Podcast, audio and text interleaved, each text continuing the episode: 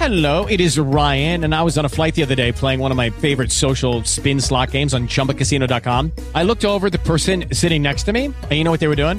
They were also playing Chumba Casino. Coincidence? I think not. Everybody's loving having fun with it. Chumba Casino is home to hundreds of casino style games that you can play for free anytime, anywhere, even at 30,000 feet. So sign up now at chumbacasino.com to claim your free welcome bonus. That's chumbacasino.com and live the Chumba life. No purchase necessary. VGW Group. Void were prohibited by law. See terms and conditions. 18 plus. Marcos capítulo 2 versículos 1 al 12 de nuestra serie de Marcos verso por verso en Sucat David, Guatemala. Señor, te damos gracias por otro día de reposo en donde nos permites acercarnos ante tu presencia, porque en tu perfecta misericordia nos permites venir a observar este mandamiento por mera gracia, Señor. Te pedimos, Señor, que nos permitas manifestar el amor que te tenemos por medio de la observancia de tus mandamientos como nos lo has demandado, Señor. Ayúdanos a, a, mostrar con nuestra vida que verdaderamente hemos recibido la gracia, buscando corresponderte a ti, Padre. Gracias, Padre, por este hermoso mandamiento. Gracias, Señor, porque tu Hijo es el Señor del Shabbat y hoy podemos venir a descansar en Él. Podemos venir a descansar en sus palabras. Hoy tenemos reposo en nuestras almas por Él, puesto que ya no existe, Señor, barrera contigo. Ya no existe ese pecado que nos impedía venir ante ti. Bendito seas, Padre, por el Cordero, por quien hoy podemos estar observando este día de reposo y a quien le encomendamos este día de reposo por cuanto Él es el Señor de este día. Gracias, Padre, por tu perfecta misericordia para con nosotros, por tu escritura y por permitirnos aprender del Señor del Shabbat, del Señor de este hermoso día. Te rogamos, Padre, que nos permitas acercarnos a ti cada vez más, que nos permitas crecer en tu conocimiento, que nos permitas ser llenos de ti, de manera que desaparezcamos nosotros y no quede rasgo alguno de quienes que somos nosotros. Te bendecimos, Padre, por todo esto y te pedimos en el nombre de Yeshua todas estas cosas, agradeciéndote y bendiciéndote. Amén y amén. Marcos capítulo 1 versículos 1 al 12. Familia, nos arrancamos con este Evangelio de Marcos. Estamos ya en el capítulo número 2. Podemos ir abriendo nuestras Biblias en este capítulo número 2, en donde vamos a comenzar desde el versículo número 1, leyendo cómo Marcos narra. Entró Jesús otra vez en Capernaum, después de algunos días, y se oyó que estaba en casa. Y el Señor, según nosotros lo veníamos estudiando en el capítulo número uno, ya había estado en Capernaum, ya había él estado en esta ciudad, y aquí Marcos nos va a narrar que él regresa y dice que el Señor estaba en casa. Muy posiblemente esta era la, la, casa de Pedro en donde Yeshua pasó a establecerse como residente durante esta etapa de su ministerio en donde estaba por la zona. Pero ahora vamos a ver qué es lo que va a suceder ahora que Capernaum se entera de que Yeshua vuelve. La última vez que estuvo por ahí, ya estudiábamos en el capítulo 1 qué es lo que hacía. Seguramente Capernaum estaba conmocionado por su regreso. Y vamos a ver cómo dice el versículo número 2 que reacciona Capernaum. E inmediatamente se juntaron muchos, de manera que ya no cabían ni aún a la puerta y les predicaba la palabra. Vamos a ver que se llena la casa y el Señor, ¿qué es lo que va a comenzar a hacer? Va a comenzar a predicar. Y es muy interesante, sobre todo en este tiempo que estamos viviendo, el poner énfasis en dónde es que esto que vamos a leer a continuación tiene lugar. Y es, como dice aquí, en una casa. Como lo leíamos antes, que, que estaban en una casa y ahí era donde predicaba. No estaba el Señor en un estadio, no estaba el Señor en una catedral. La realidad sobre esto es que el cristianismo primitivo, esto lo podemos constatar por medio de la historia y el registro que tenemos nosotros en los evangelios y en, en, hechos y en, y en las cartas apostólicas, que se reunían en las sinagogas. Lo único, y ahí es donde viene el pero, es que llega un momento en donde no en todas las sinagogas eran bienvenidos, eran bien recibidos y ya estaba creciendo el número de creyentes en el Señor que se acercaban, tanto judíos como no judíos. Entonces, pues si tú querías ir a la sinagoga, tenías que regirte por los líderes de la sinagoga. Y había ocasiones en donde no había líderes en la sinagoga que creían en el Señor, entonces definitivamente no había un buen recibimiento. Y por esta y otras cuestiones más es que se comienza a tomar la medida de eh, predicar la palabra, de estudiar la palabra en casas. Las reuniones eran en casas. Vemos que el Señor mismo, esto no, no fue tampoco muy novedoso, con, con, los apóstoles aquí Yeshua mismo vemos que, que, que lo hacía. Y esto, bueno, tampoco quiere decir que nosotros solamente debemos de reunirnos en casa y de aquí instaurar una doctrina, pero sí extraemos de esto que es una grandiosa idea para iniciar a compartir la palabra. ¿Cómo? Invitar a familiares, invitar amigos, invitar a conocidos para predicarles a dónde? A, a nuestros hogares. Ciertamente todos tenemos donde reposar y la mejor manera en que podemos nosotros hacer la predicación es acogiéndolos en nuestra morada. ¿Para qué? Para que podamos nosotros predicarles la escritura. Y bueno, de esto, nosotros no somos la excepción, nosotros también comenzamos así, para quienes empezaron con su Cat David Guatemala, yo ni aún había llegado cuando ya estaban tomando ustedes el curso de historia de una familia aquí en, en Labor de Castilla, y, y así fue como comenzamos. Un par de ocasiones nos estuvimos reuniendo aquí y comenzamos de esta misma manera. Y nosotros no tenemos por qué sentirnos menos por esto o si en algún momento deja de haber un lugar en donde podamos reunirnos, tampoco tenemos que decir, no, pues sabes qué, yo no voy a predicar si no me dan a mí un auditorio con una capacidad para más de 500 personas y esto y tiene que tener aquello y lo otro. O si en algún momento el Señor es su voluntad que crezcamos más, fingir que, que nunca empezamos nosotros así en una casa. No tenemos por qué avergonzarnos de esto. ¿Por qué? Porque los discípulos comenzaron así. Y la predicación se mantuvo en casas durante bastante tiempo. Hasta que, bueno, pues ya tampoco las casas eran suficientes y, y, comienza a hacerse predicación en exteriores. De verdad que esto nunca fue una limitante. Nosotros no limitemos al Señor para decir, es que tiene que ser aquí, es que tiene que ser asado. Si en algún momento ni aún llegamos a tener un techo. Si es necesario, lo hacemos en la calle, lo hacemos en el bosque, lo hacemos en un parque, pero que la palabra sea predicada. Así que la lección de esto es que no pongamos excusas para anunciar la palabra.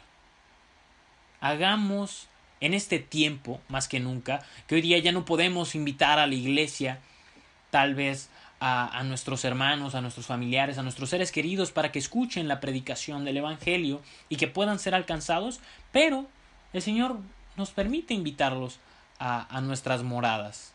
A algunos tampoco quiero, quiero instaurar esto y que al rato se haga un contagiadero de, de coronavirus, obviamente con discernimiento, buscando tomar las medidas necesarias. Ahorita ya estamos por, por iniciar la fase de reapertura en el país. Vamos a ver qué es lo que dice el presidente. Y bueno, pues obviamente siguiendo lineamientos co correspondientes, ¿no? Entonces, bueno, pues obviamente con, con, discernimiento esta decisión, pero lo que voy es que no existe una excusa, no existe una excusa de no tengo un lugar y cómo le voy a predicar y cómo es que voy a hacer esto y cómo es que voy a hacer lo otro. No hay una excusa para la predicación de la palabra. Si es necesario que la casa se abarrote, que se abarrote la casa, pero que la escritura pueda ser anunciada. No limitemos de esta manera al Señor. El Señor, esta es la lección que nos llevamos, que no se limitaba ¿sabes qué? Yo nada más predico en las sinagogas, ¿eh? Y a ver cómo le hacen, pero ustedes discípulos me consiguen una sinagoga, porque si no, no hay predicación. O nos echaron de la sinagoga y ¿sabes qué? Ya no se predica. No. Estaba predicando la escritura en donde fuera, en donde fuera. Ya aprendíamos que Juan el Bautista lo hacía en el desierto. Nosotros ¿qué limitante le vamos a poner al Señor? ¿Qué limitante, qué excusa va a haber ahora para no escuchar la palabra, para no anunciarla? En el desierto, las personas que buscaban escuchar la palabra, que verdaderamente creían el mensaje del Señor, iban ahí. Mismo caso con el Señor. No importando si estaba abarrotado el lugar, si estaba abarrotado ahí, sabes que yo quiero escuchar a el Hijo de Dios, yo quiero escuchar a ese gran maestro. Así que busquemos más bien escuchar genuinamente la escritura y no poner pretextos. Esta es la gran lección que de aquí nos llevamos. Y es que no pongamos pretextos, sino al contrario, hagamos de nuestras moradas un, un, templo, un lugar en donde la gente pueda venir para, para recibir la palabra y actuar como Abraham, el patriarca, lo hacía, quien se dice que era muy hospedador. Busquemos hacerlo así. No sabemos a cuántos podemos alcanzar de esta manera. Y dice aquí mismo en el capítulo en el versículo número 2 que qué era lo que hacía el Señor, qué era lo que les predicaba. Y también es muy importante remarcar este aspecto. Dice que les predicaba la palabra. ¿Y cuál era la palabra de Dios? En el tiempo del Señor era lo que nosotros actualmente conocemos como el Antiguo Testamento. Era la Torá, el Pentateuco, la ley, los escritos y los profetas. Esta era la Biblia en el tiempo del Señor. Esta era lo que se le consideraba como la palabra de Dios en el tiempo del el Señor. Y pareciera algo que, que, bueno, es más que evidente, ¿no? ¿Cómo es que Yeshua va a anunciar los evangelios y hablan de él? Sin embargo, muchas veces creemos en medio de, nuestra extensa imaginación que, el Señor predicaba algún otro tipo de cosa mística o que predicaba incluso el Nuevo Testamento. Pero lo que el Señor predicaba era el Tanaj, la Torah, los Nevi'im y los Ketuvim, la ley, los escritos y los profetas, lo que nosotros actualmente conocemos como el Antiguo Testamento. Entonces, de qué aprendemos a seguir a nuestro Señor y que estudiemos el Antiguo Testamento, el Tanaj, y que lo prediquemos. Yo, como ustedes lo saben, soy un completo amante del Nuevo Testamento, pero el que yo sea un amante del Nuevo Testamento no quiere decir que ya no se debe predicar el Antiguo Testamento. Bien, estudiamos cada día de reposo eh, los salmos, asimismo hacemos múltiples referencias en salmos y en nuestro estudio de, del Nuevo Testamento verso por verso al Antiguo Testamento, pero, pero ello no quiere decir que no se debe de predicar el Antiguo Testamento, de ninguna manera, o decir que ya es viejo. Ahorita no hemos iniciado otra serie de, de del Pentateuco, de los escritos o de los profetas, porque pues estamos con esta serie de Marcos y con la serie de, de los Salmos, si el Señor lo permite en su momento vamos a iniciarla. Solamente pongo énfasis a que nosotros no estamos peleados con, con el Antiguo Testamento, ni queremos de ninguna manera estar y, decir, no, pues es que ya pasó y mira la misma palabra, dice que es antiguo y que ya es viejo y no, no, no, no. Veamos que el Señor, esto era lo que estudiaba y esto era lo que el Señor predicaba. Si nosotros realmente queremos comprender al Señor, necesitamos entender, y como viene el entendimiento, por medio del estudio, lo que Él predicaba. ¿Y qué era lo que Él predicaba? El Antiguo Testamento. Si nosotros no estudiamos los escritos que profetizaron acerca de él, en los que está basado toda su enseñanza, es imposible que nosotros podamos realmente comprender sus palabras. Y nos vamos a terminar inventando cualquier cosa de lo que el Señor está diciendo. Así que estudiemos el Tanaj, estudiemos el Antiguo Testamento, los profetas, los escritos, el Pentateuco, y no tengamos temor alguno en, en su estudio. ¿Por qué? Porque, tal como lo dijo el apóstol Pablo en su carta a los Romanos, capítulo 10, versículo 4, porque el fin de la ley es Cristo. Porque el objetivo de la ley es Cristo. Porque el Pentateuco habla del Señor, no es algo ajeno al Señor. No pensemos que es algo punto y aparte. El Pentateuco habla de Yeshua, los escritos hablan de Yeshua, los profetas hablan de Yeshua. No lo veamos como algo punto y aparte, es de lo que viene a hablar de el Señor. ¿Queremos conocer verdaderamente al Señor? Conozcamos lo que él estudiaba, lo que él predicaba, lo que habla justamente de él. Esta es la gran lección que nos llevamos de este versículo número 2. Y dice el versículo número 3, entonces vinieron a él unos trayendo un paralítico, que era cargado por cuatro. Aquí vamos a notar dos cuestiones que es muy muy importante que les pongamos énfasis. La primera es que se trae a un paralítico. Esto no es coincidencia, este evento. Recordemos que cada evento, cada milagro que el Señor hizo es una prefigura de cuestiones futuras, es el cumplimiento de profecías. Así que aquí vamos a notar el primer elemento y es que traen a un paralítico. Pero dice que vinieron a él unos. ¿Y por quién era cargado el paralítico? Por cuatro. Este número cuatro no es una mera coincidencia. Aquí este cuatro viene a representar los cuatro ángulos de la Tierra. Y vienen unos de los cuatro ángulos de la Tierra a traer a un paralítico. Y este paralítico representa a aquellas tribus en medio de los cuatro ángulos de la Tierra, las diez tribus de Israel que se habían perdido por el mundo que habían quedado inválidas, que habían quedado sin esta capacidad de andar en el camino. ¿Y cuál es el camino? Los mandamientos. Entonces esto es lo que viene a representar este paralítico. A el Israel que estaba entre los cuatro ángulos de la tierra y se quedó sin poder caminar en la escritura. Ya no podía andar en la palabra, ya no podía hacer la voluntad de Dios, estaba incapacitado. Pero vienen cuatro desde los cuatro ángulos de la tierra a llevarle a su Señor. Y dice el versículo 4, y como no podían acercarse a él a causa de la multitud, a quien a Yeshua, que estaba en esta casa, descubrieron el techo de donde estaba, y haciendo una abertura, bajaron el lecho en que yacía el paralítico. Al ver Jesús la fe de ellos, dijo al paralítico, Hijo, tus pecados te son perdonados y vamos a ver cómo el que estos hayan realizado, estos amigos del paralítico, un esfuerzo de literalmente abrir el, el techo y descenderlo, pues era una clara muestra de su fe. ¿Y qué es lo que va a hacer Yeshua? Le va a sanar, como lo vamos a ver a continuación. ¿Y qué es lo que va a hacer antes el Señor de sanarle físicamente?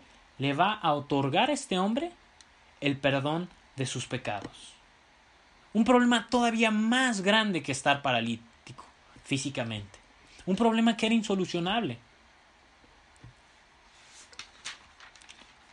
Y esto, así como lo vemos que ocurre con este paralítico literalmente en este evento, es lo que va a suceder y es lo que va a hacer el Señor con aquellos que vengan paralíticos espiritualmente hablando, incapacitados de andar en la escritura, incapacitados de andar en sus mandamientos, ante Él. ¿Y qué es lo que va a hacer Yeshua con estos paralíticos que vengan ante Él? Va a perdonar sus pecados. Y otra gran lección que de, extraemos de este relato es que la fe no es solamente el decir, es que yo tengo tal fe, es que yo hago tal cosa, ser unos creyentes culturales, sino implica el hacer. Y Yeshua, según lo vemos aquí, pasa a sanar a este paralítico. ¿Por qué? Por la fe de ellos. Que fue manifestada de qué manera? En buscar hacer lo imposible. Porque esto es buscar hacer lo imposible, meterlo por un techo y descenderlo y abrir un hoyo y en medio de toda la multitud.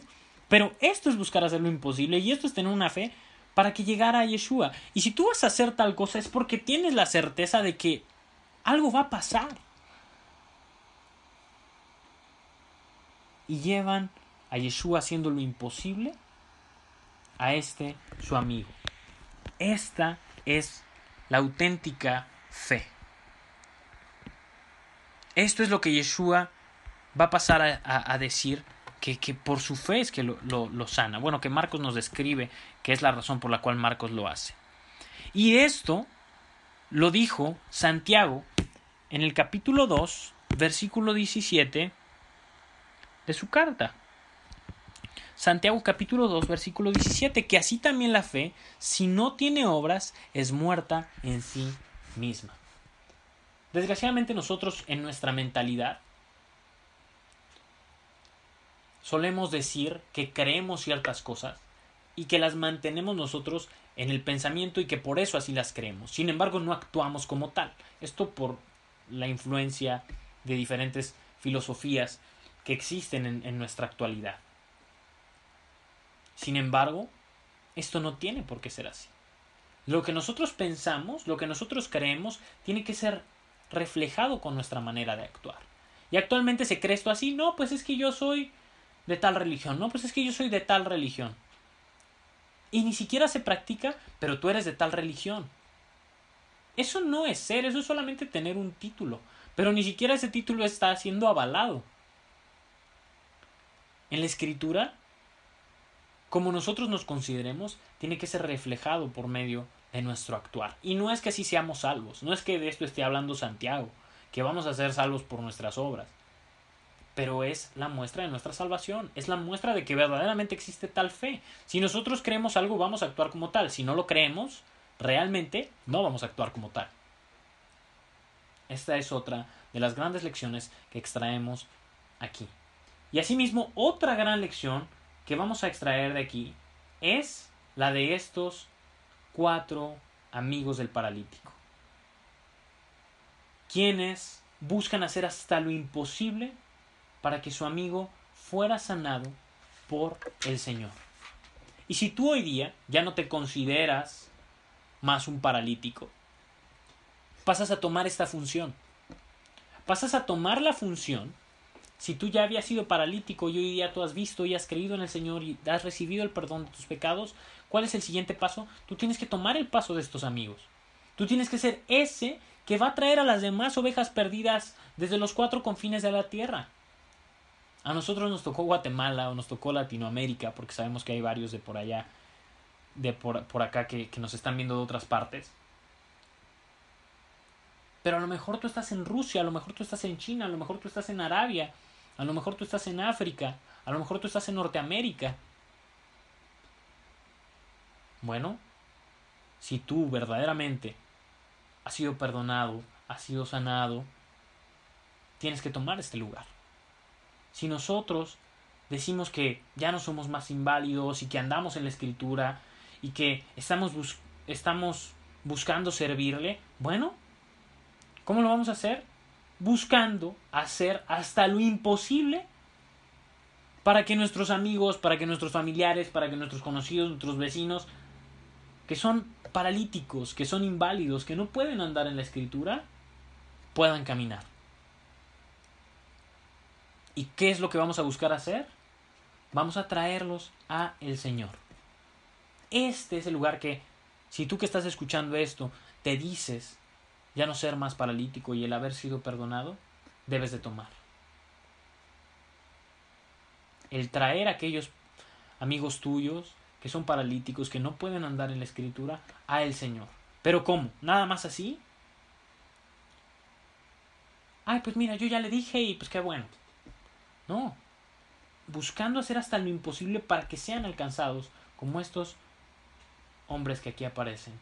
¿O acaso tan poca es nuestra fe que después de dos, tres palabras que, que decimos, ya nos rendimos?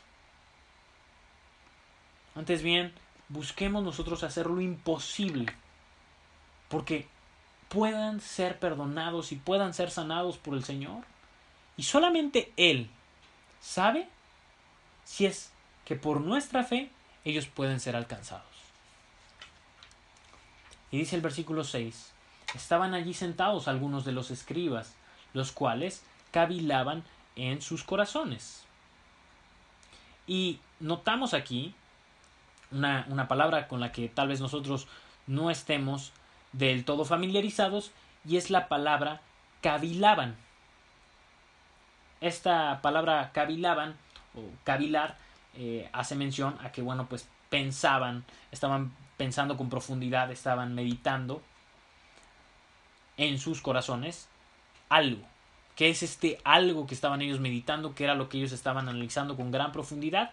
Dice el versículo número 7. Los escribas, antes de, pasar al versículo 7, ya, ya hacíamos mención en el capítulo número 1, que eran estas copiadoras humanas, personas muy doctas en la, en la escritura, por cuanto ellos eran los que hacían las transcripciones de la escritura, porque no existían en la época las impresoras, las copiadoras.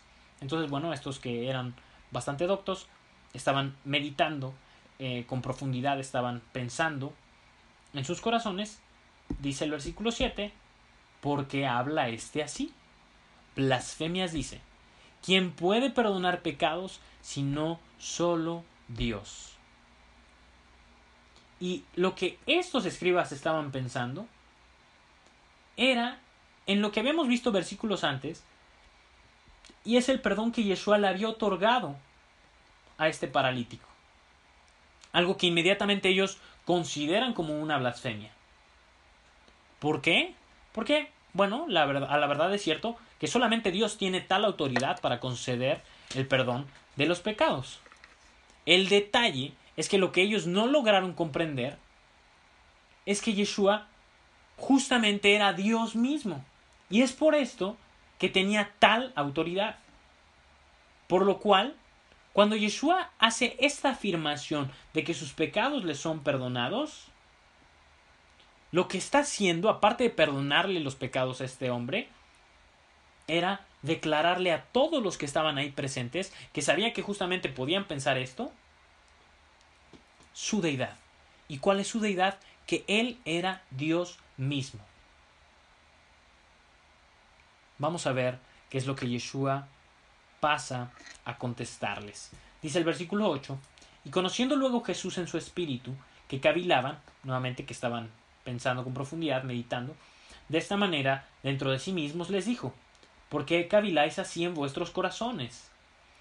Y de esta cuestión de que el Señor conocía lo que ellos pensaban dentro de sí mismos, existen dos posibles explicaciones.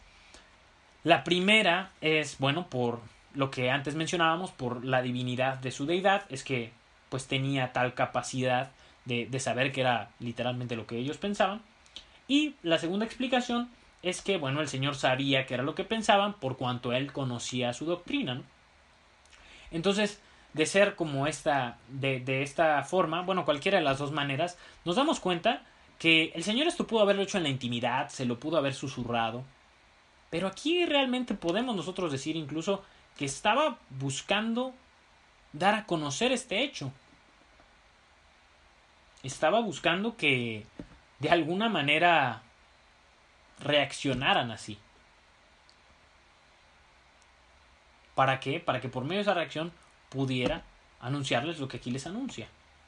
Y aquí dice el versículo 9, ¿qué es más fácil decir al paralítico, tus pecados te son perdonados, o decirle, levántate, toma tu lecho y anda? Y aquí vemos que Yeshua les va a mostrar su autoridad efectuando ambas cosas le va a conceder a este hombre el perdón de sus pecados y asimismo le va a conceder a este hombre la sanidad física. Dice el versículo número 10. Pues para que sepáis que el Hijo del Hombre tiene potestad en la tierra para perdonar pecados, dijo al paralítico.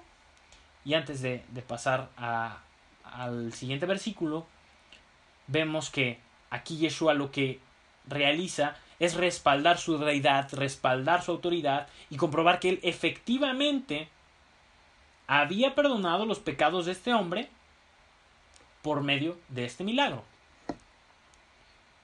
Y esto que vemos que va a ocurrir con este paralítico es la misma señal que ha de ocurrir con aquellos paralíticos que estén entre los confines de la tierra, en esos cuatro puntos cardinales.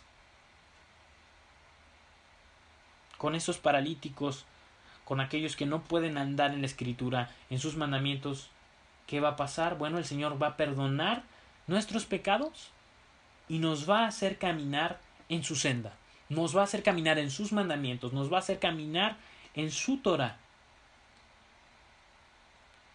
Y esto por la misma razón por la que la realiza con este paralítico.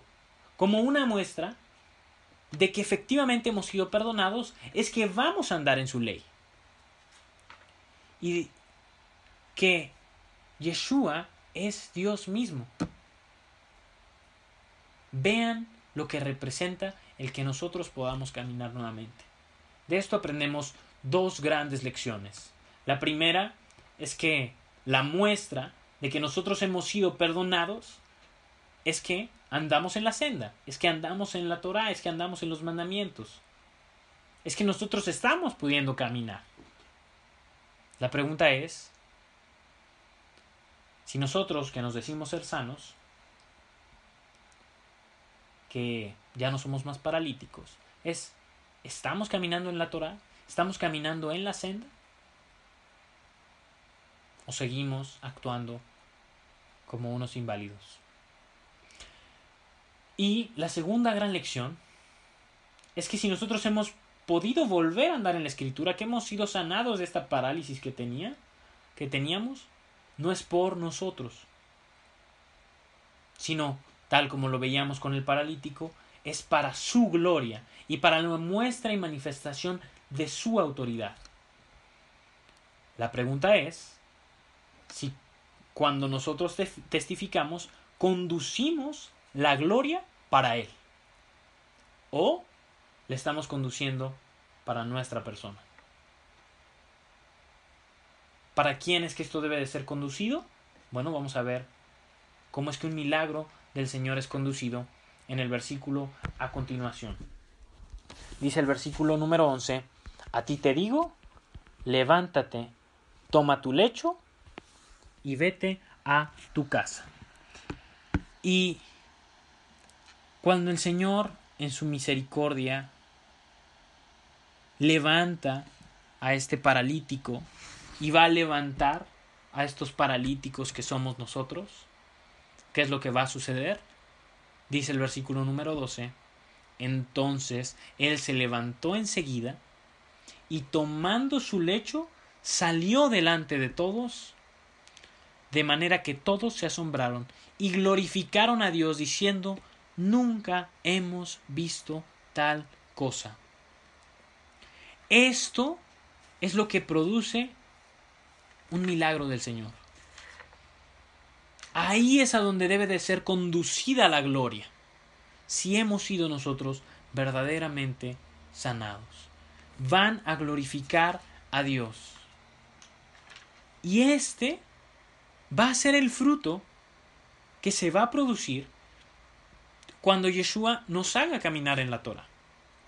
Si nosotros decimos nuevamente que ya andamos en la Torah, la pregunta es que ya no somos más paralíticos, bueno, ¿estamos caminando en sus mandamientos? ¿Estamos caminando en su senda? Y este asombro que aquí describe Marcos en el versículo número 12, de que había en todos, es algo que actualmente está ocurriendo con Judá. Los judíos en la actualidad no se están pudiendo explicar cómo es que los gentiles, entre comillas, están abrazando la Torah, que están buscando guardar los mandamientos. ¿Por qué? Porque es que hay tan tal asombro hoy día con esta cuestión. Es porque este evento no había sucedido con tanta intensidad en la historia como actualmente está ocurriendo. Cuando esto ocurrió en algún momento en la historia que ocurrió, que bueno, nuestros hermanos de Judá dejaron de asombrarse. ¿Por qué? Porque pasaba que los gentiles, lejos de abrazar la Torah, muchos de los que se decían seguidores de Yeshua empezaron a decir que la Torah era un yugo, que la Torah era una maldición, que la Torah era algo viejo, que la Torah estaba abolida. ¿Y entonces qué pasó? pues ya dejó de haber tal asombro. Sin embargo, ahora que el paralítico en estos cuatro puntos de la tierra está caminando en la, escritura, está caminando en la ley de Dios, está buscando guardar los mandamientos, abrazando el pacto por el Mesías, están asombrados. Están asombrados.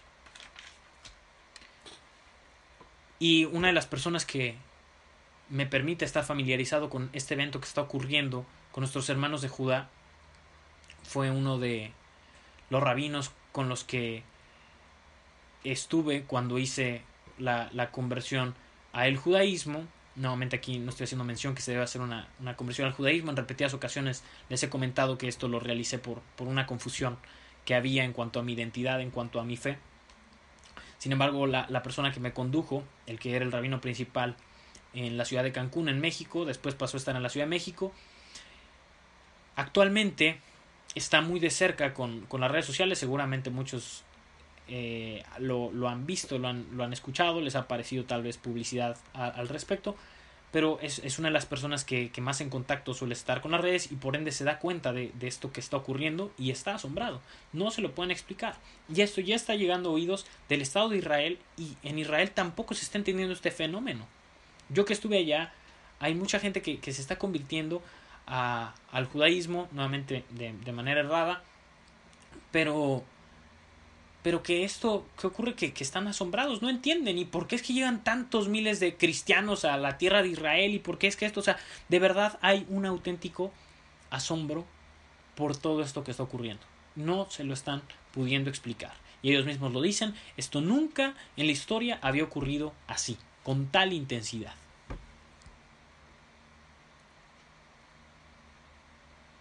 Y bien está ocurriendo este asombro por cuanto el paralítico está siendo sanado. Está andando en la escritura. Ya no está diciendo que la escritura y que los mandamientos son una maldición o son un yugo. El día de hoy de esta porción, la pregunta es, si tú has sido ya sanado, has sido levantado y estás andando en los mandamientos, estás trayendo al paralítico, buscando hacer lo imposible, trayéndolo a los pies del Señor. Y si tú hoy día vienes de Chile, de Guatemala, de la Ciudad de México, de Colombia, de Estados Unidos, la pregunta es, ¿quieres ser sanado?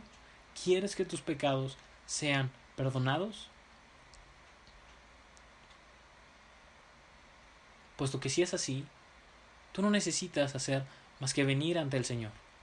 Venir ante el Señor y Él te va a hacer andar. Él murió por ti para que pudieras ser librado del juicio eterno, para que pudieras ser redimido. Y te dice hoy que vienes ante Él, tus pecados te son perdonados levántate y anda. Y esto es algo que Él dice. Para ti tal vez sea muy lejano andar en la escritura, andar en la senda, en los mandamientos.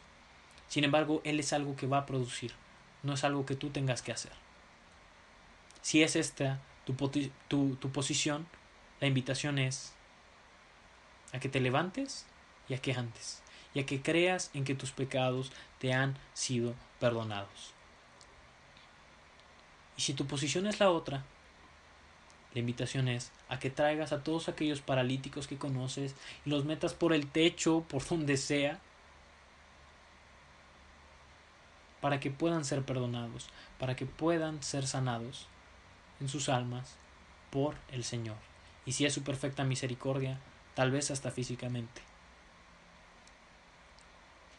Así que quiero invitarte a ti que actualmente estás como un paralítico, o a ti que dices ya no estarlo, a que busques seguir este llamado de Dios, trayendo a ese paralítico o buscando levantarte tú como paralítico, creyendo a esa voz de tu maestro, creyendo que Él ha muerto por ti. Vamos a orar. Señor, te damos gracias por tu escritura. Gracias, Padre, por la vida de tu Hijo. Te bendecimos, Señor, porque nos permites venir ante ti y creer que nuestros pecados han sido perdonados. Y hoy nos permites levantarnos. Te rogamos, Señor, que más allá de nosotros seas tú haciendo este milagro en nuestras vidas y permitiéndonos caminar en tu escritura. Para testimonio a nuestros hermanos, a manera de que puedan asombrarse, Señor. Hoy creemos en tus palabras, creemos en que has enviado a tu Hijo a morir por nosotros, y que nuestros pecados son perdonados, y en que, por cuanto Él lo ha dicho, podemos andar en sus mandamientos, no por nosotros. Ponemos nuestras mentes, nuestros corazones delante de ti, te rogamos que hagas este milagro en nuestras vidas y que nos permitas volver a caminar en tu escritura. Venimos desde los cuatro confines de la tierra a decírtelo. Necesitados, con un corazón humillado, deseando tu gracia y tu misericordia. Abrazamos nuestra identidad nuevamente, Señor. Y te rogamos asimismo para que nos permitas traer a todos esos demás paralíticos que se encuentran en lo más recóndito de la tierra y hacer hasta lo imposible para que ellos puedan ser sanados y puedan ser perdonados. Nos derramamos ante ti, Señor, y te rogamos que pongas en nosotros tanto el querer como el hacer, y nos lleves a esto, y seas tú teniendo misericordia de nuestros amigos, de nuestros familiares, de nuestros conocidos. Te pedimos, Padre, que nos des tal fe, y que esta fe sea manifestada por medio de nuestra vida. Nos entregamos a ti, Señor, y te bendecimos por cuanto nos permites caminar nuevamente en tu palabra, en tus mandamientos. Gracias, Señor, por este día de reposo. Nos deleitamos en él. Te agradecemos por tu palabra y por tu Hijo. Pidiéndote todo esto en su nombre y por sus méritos. Amén y amén. Okay, round two. Name something that's not boring. A laundry? Ooh, a book club. Computer solitaire, huh? Ah, oh, sorry, we were looking for Chumba Casino. That's right. ChumbaCasino.com has over 100 casino style games. Join today and play for free for your chance to redeem some serious prizes. ChumbaCasino.com. No purchase necessary. Full prohibited by law. 18 plus terms and conditions apply. See website for details.